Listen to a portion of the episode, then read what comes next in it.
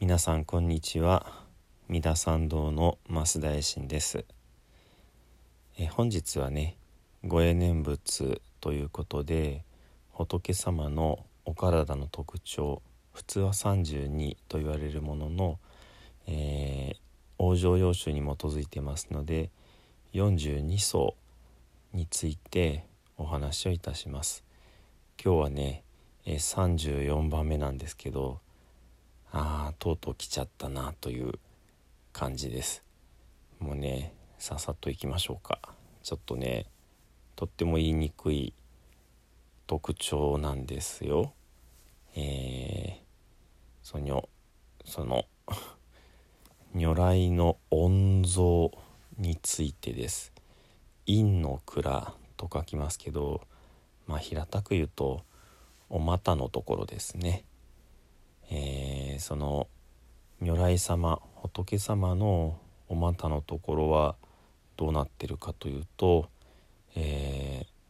ー、平らかなること満月のごとし満月のようにね、えー、平らくそして当然満月のように、えー、輝いているということでしょうかね、えー、さらに金色の光ありてなお日輪のごとく金剛の器のごとくと書いています、えー、金色に光っていて、えー、さっきは平らな様子が満月のようだって言いましたけど光っている様子は日輪太陽のようだと。そして金剛の器のごとくまあ金剛の器ってえー、金で硬い、えー、まあ最上の金属っていうことかな。でできた器のように、えー、中下ともに清し中も外も清らかであるということが書いてあります。ですのでまあ仏様のお股というのはとてもこう清らかで輝いていますよというようなことがね書いてあるわけですね。とてもこう言いにくいですね。音像っていうのはその陰陽の陰ね影という字に蔵というふうに書きます。まあこれもいろんな解釈がありますけどもまあ単純にえー、隠しておくべきところというようなね意味合いで取ればいいかなと思います。えー、そしてこのことに言葉に対して、えー、注釈でね、え、裸なるを見て絵服を施せしがゆえに裸でいる人に服を施してあげたからこういう特別の層を得たんですよ。とかね、えー、他の咎を複造せしがゆえに他の人の罪というものを、えー、あえて、えー、隠しておいてあげたから。とか、え、多く残儀を主しおよび邪因を断ぜしがゆえに。って、え恥じらうという修行をたくさん重ねてそれから邪因横島なね、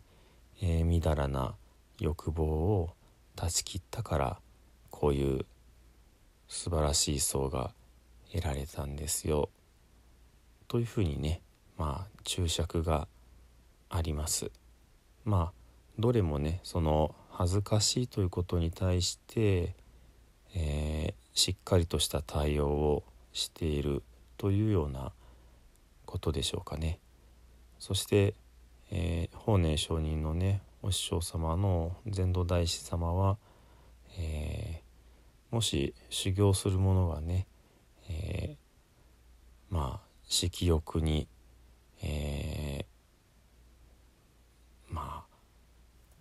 引っ張られそうな時にはこの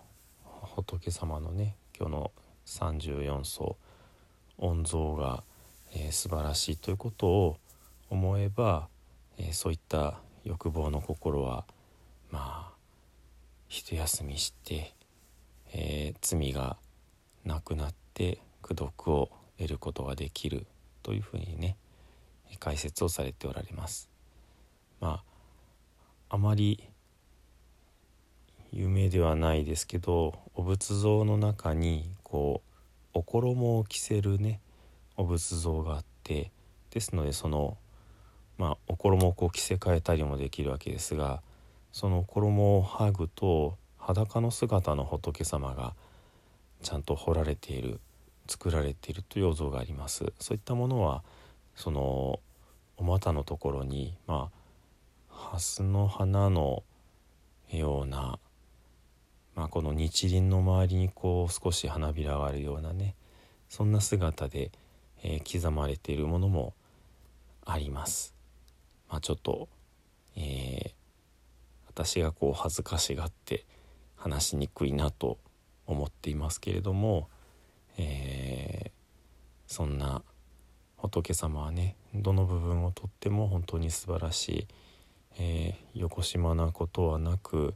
後ろ暗いことはなくどこもかしこも尊いお姿なんだというところでねまあ今日はちょっとご納得いただいてでお念仏をさせていただきます。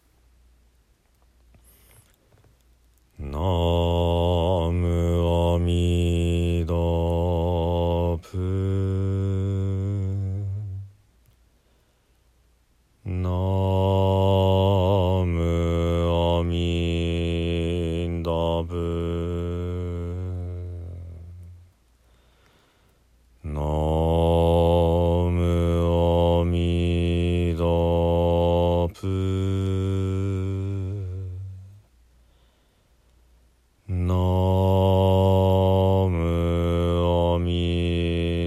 aby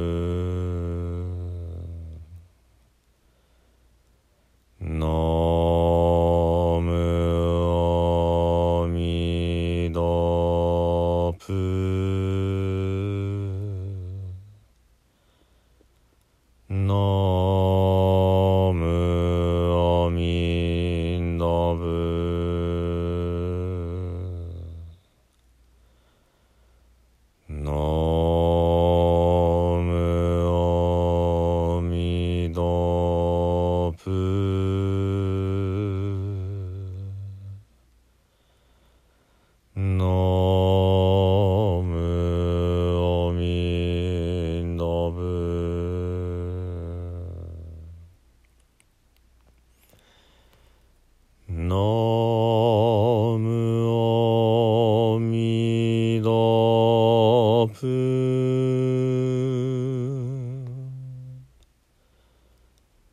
む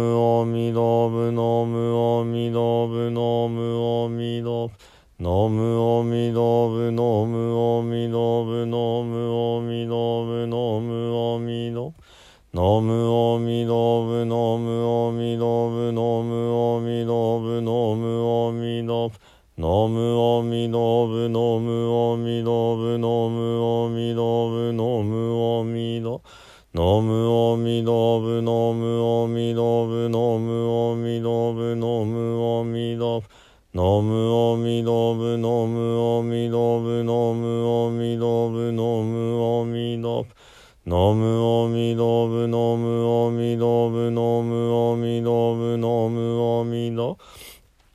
ノムオミドブノムオミドブノムオミドブノムオミドブノムオミドブノムオミドブノムオミドブノムオミドブノムオミドブノムオミドブノムオミドブノムオミドブノムオミドブノムオミドブノムオミドブノムオミドブ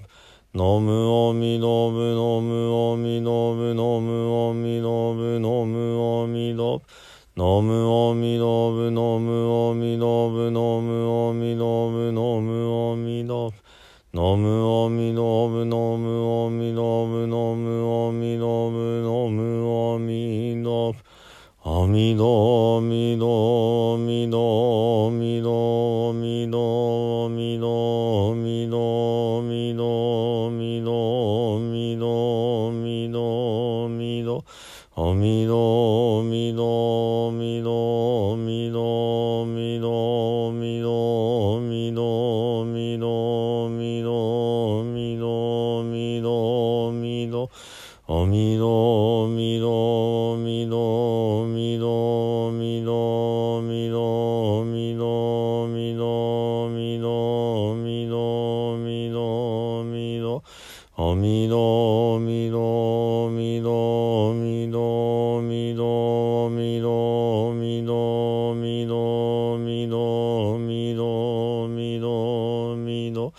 アミドミドミドミドミドミドミドミドミドミドミドミド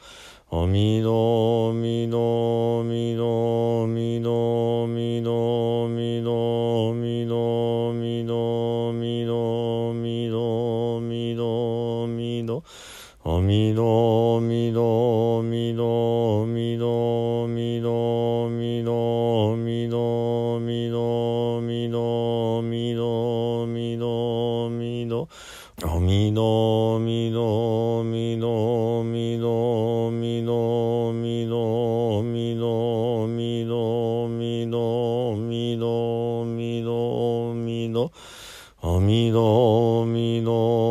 みどみどあみどみどみどみどあみどみどみどみどあみどぶあみどぶのむあみのぶつ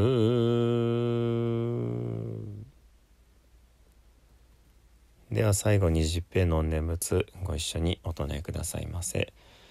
土生十年